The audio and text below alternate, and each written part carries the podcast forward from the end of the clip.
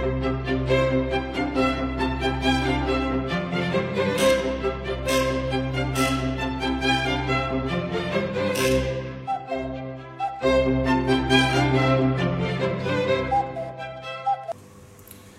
位好，我是许军老师。在之前的音频或者视频当中呢，已经向大家呢介绍了学商教育理念呢，它是怎么来的？它来源于呢犹太民族将近四千年的一个历史和精英教育文化的一个实践的一个积累。所以呢，这是一个科学，而且也是经过实践证明的一个教育理念。那学生怎么样来培养呢？在讲这个话题之前呢，我们先来看一个有趣的一个事儿，就是呢，你会去问孩子，他为什么呢？成绩不好，或为什么成绩老上不去？有时候呢，他是没办法告诉你什么原因的。反正只要呢，一有机会，他就远离，甚至呢，逃离学习，仿佛有一种呢不知不觉的力量在影响着孩子。而他呢又说不上来为什么？那这到底是什么呢？这就是潜意识。潜意识呢是弗洛伊德呢发明的，是相对意识而言。所谓的意识啊，是我们清醒状态或者叫理性的状态下面我们的心理活动。我们知道自己在做什么以及在想什么，脑海里会有这个画面。比如各位同学，请把你们的右手举起来，举起来。好，请放下。那徐老师就问大家了：你们刚才在做什么？同学们的回答：该在举右手。那各位同学，你们为什么要把右手举起来啊？哎呀，因为是徐老师让你们举起来的。这就叫意识，知道自己的大脑里有这样一个画面啊，我在举右手，哎，我为什么举右手？那么潜意识呢？相对意识而言，是指影响我们的心理、我们的行为、我们的情绪，但是我们自己又不知道的那一部分心理的活动。这里所谓的不知道，是指我们意识并没有这个画面，但是呢，这些行为、这些情绪就是真实的产生了。比如说，我们走路，先迈左脚，后迈右脚，再走路。你的脑海里绝对没有这样一个画面，我要先迈左脚，后迈右脚，先迈左脚，后迈右脚，而是很自然而然的就往前走。又比如说了，像我们有时候骑自行车，都有大家都有骑自行车的经历，那有没有走神呢？在骑自行车的时候走过神呢？比如在想，哎呀，今天工资发下来了，晚上该吃点什么好吃的。那这个时候你走神了，请问车子有没有摔倒呢？绝大多数人的经历呢，会发现啊，车子还会往前骑，而且呢，甚至于哦，遇到拐弯的地方，它是会自动去拐弯。哎，但是这时候你的脑子呢，已经去想了晚上吃点什么好吃的，那什么东西在影响着你，指挥着你继续骑这个自行车？这个就是潜意识。再比如说了，我们开车的时候马上要追尾了，紧急刹车。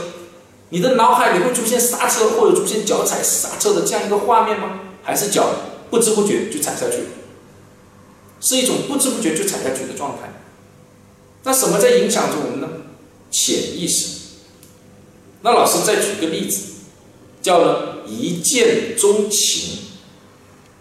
看到了就是喜欢，但你问他为什么，说不上来，反正就是有好感，就是喜欢。徐老师身边呢就发生过这样一个事情。是我大学的一个好朋友，高富帅，一米八几。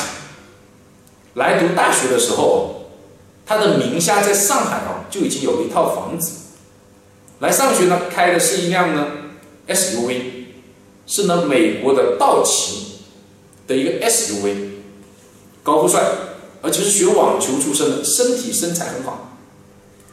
那喜欢他的姑娘呢，很多很多很多。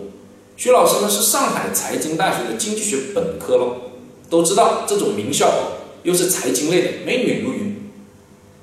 可是呢，我这个同学哦，大学谈了三个女朋友，这三个女朋友在我们看来呢，都只能说一般，但是他们都有个共同的特点，就是呢门牙特别大。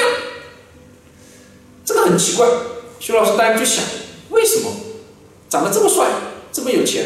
为什么找的女朋友呢都是长得一般，甚至有一些呢，我们只能说是普通的，而且这个门牙都特别大。第一个我还好理解，第二个、第三个都这样，我当时就很疑惑。后来呢，他结婚，我去参加他的婚礼。当然，他婚礼上的他的妻子哦，没有门牙大这个特点哦。但是他也跟我们说了，他不怎么喜欢这个老婆，因为这是家里安排的。可是呢，我去参加这个婚礼，我才发现他为什么喜欢门牙大的姑娘。同学，你们猜猜为什么？相信很多同学呢都猜到了。我一看到他的妈妈，我就恍然大悟，原来他的妈妈也是一个门牙特别大的姑娘。那同学们可能就就可能说，只是感觉上可以理解，哎呦，他妈妈是门牙大，他喜欢门牙大的。可是这里面到底为什么呢？这里有什么样的机理的存在呢？这个就是潜意识的机理。因为孩子睁开眼睛以后。母亲是给他带来了温暖、快乐，跟呢好吃好喝最多的。看到母亲来了，就知道温暖的、快乐的、幸福的东西要来了。而孩子睁开眼睛，要区分周围的人。母亲脸上跟其他人最主要的一个特征就是门牙特别大，所以只要以后看到这个突出的门牙过来，哎呀，就知道好吃好喝的、幸福的要来了。久而久之，就形成了条件反射。所以长大以后，只要看到这种门牙特别大的姑娘，一种不知不觉的幸福感就荡漾全身，自然而然就容易呢看对眼。而他本身长得帅，他看上那个姑娘，那个姑娘当然也非常愿意，就容易呢在一起。这种就叫一见钟情，你说不上来为什么，但是又真实的存在，因为这一部分的记忆已经被你压进了潜意识当中。在影响着这个人，那有没有一见就恨的例子呢？也有的。有时候我们在生活或工作当中看到一些人就是不喜欢，但问你为什么，说不上来。徐老师也遇到过这样一个个案，一个二十多岁，将近呃应该是二十七八岁的小伙子，来呢徐老师这里呢做一个咨询。他呢说呢，他刚到一家新的单位，原来的领导对他很好，但现在呢换了一个领导。这个领导呢，他很不喜欢，很不喜欢，但是不知道为什么。他说这个领导对他也挺不错的，但是就是不喜欢。从失冥想导致了失眠焦虑，因此来我这里呢做心理咨询。然后呢，我们在啊一些呢特殊的方法下面帮他进行呢联想，自由的联想。他就说了这样一个事儿。他说呢，当年在他刚毕业的时候，他到了一家单位去工作，然后呢这家单位的这个领导对他就很坏。为了偏袒另外一个关系户，经常呢让他加班，批评他、骂他、打压他。后来愤然辞职。而这个领导哦，在呢脸部的耳朵下面这个地方呢有个痣，而他跳了槽以后，来到了这家新的公司，刚换了这个新的领导，在耳朵下面呢也有一个痣，而这个痣呢，就让他回忆起了当年呢被他最开始的那个领导。批评他、骂他、打击他的那个领导那种情绪，所以呢，不知不觉的就讨厌了现在的领导。尽管现在领导对他也不错，但就是讨厌。这就是潜意识在影响人的情绪。等等这种例子哦，还有很多很多。那意识跟潜意识有什么关系呢？这是第二个呢，我们一定要说明的问题。意识跟潜意识的关系哦，主要包括呢两个。第一个，意识是潜意识的门卫。任何的信息哦，要进入潜意识之前呢，门卫呢都会呢对他们进行一个检查。当然，门卫有时候会累了不检查，但绝大多数情况下，门卫都会去检查一下，看看这些信息是不是符合潜意识的里面的一个要求。如果不符合，意识就会将这些信息呢挡在门外。这就是门卫第一个关系。比如说了，有时候我们教育员工啊，要爱岗敬业，要奉献，多半员工呢都不会真的听进去。为什么呢？因为我们中国的很多很多的人从小就开始学习呢剥削论，认为企业跟员工之间的关系呢就是剥削和被剥削的关系。所以你让我爱岗敬业，让我奉献，就是呢准备剥削我，所以我不听，潜意识不接受，挡在门外。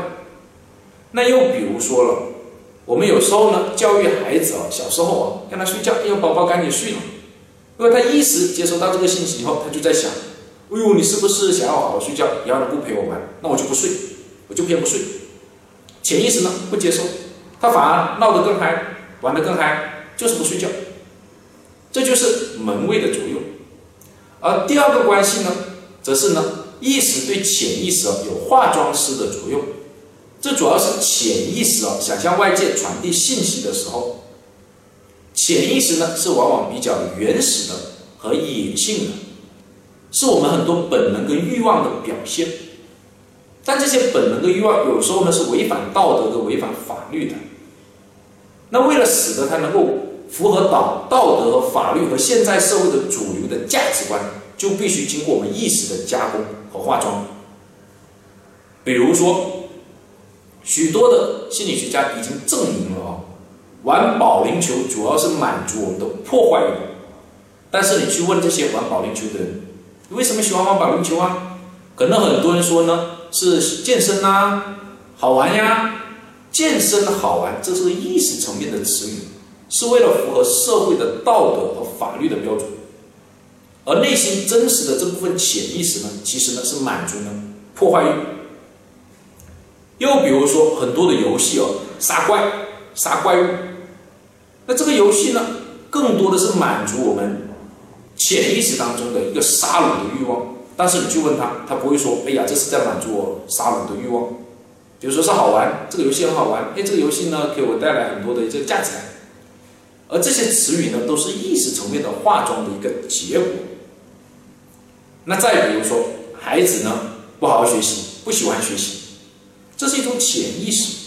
但是你问他为什么，他不会告诉你说是他不喜欢。原因很简单，因为这不符合现在社会的主流价值观。他知道他说不喜欢学习，你会骂他更厉害，批评他他更惨。那他会怎么说呢？他会说呢，哎呦，这个题目好难。